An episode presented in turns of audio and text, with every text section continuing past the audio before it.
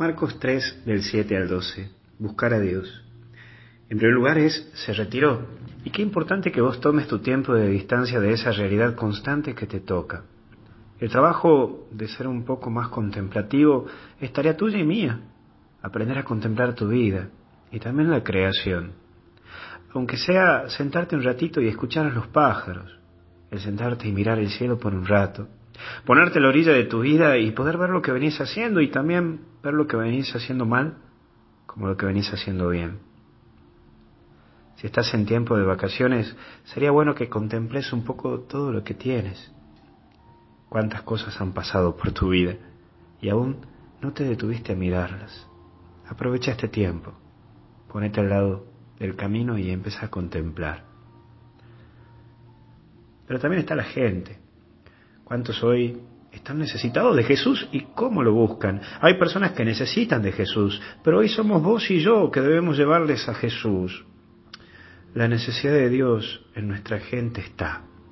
También está la desilusión y la falta de credibilidad de nuestra iglesia. Y tienen razón, hoy comúnmente la gente dice Dios sí, la iglesia no. Tenemos que reconocer que nuestra falta de testimonio ha golpeado a mucha gente. ¿Y para qué decirte el tema de la pedofilia?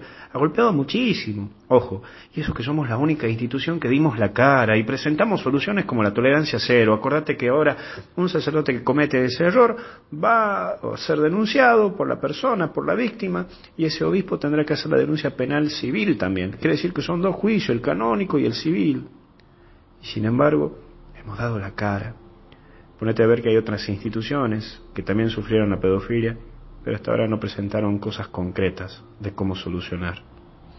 Si bien nunca va a alcanzar todas las funciones que busquemos y las soluciones que tratemos de encontrar, porque las víctimas están golpeadas, pero todo esto ha golpeado mucho a los que queremos mostrar a Jesús, a vos, a mí, a todos. Pero hoy siguen buscando a Jesús. Respiremos hondo y laboremos para llevarlo porque mucha gente lo necesita a Jesús. Y curar, es tarea tuya y mía curar, aliviar. Somos hombres y mujeres de Dios. Y no es necesario que seas cura o monja para que trabajes en su reino. Vos tenés algo divino y lo tenés que profundizar. No dejes que nadie opaque esa hermosura que Dios ha puesto en vos.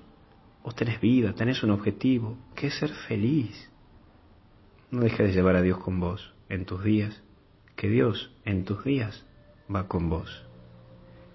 Que Dios te bendiga, te acompañe y te proteja. En el nombre del Padre, del Hijo y del Espíritu Santo. Y hasta el cielo no paramos. Cuídate.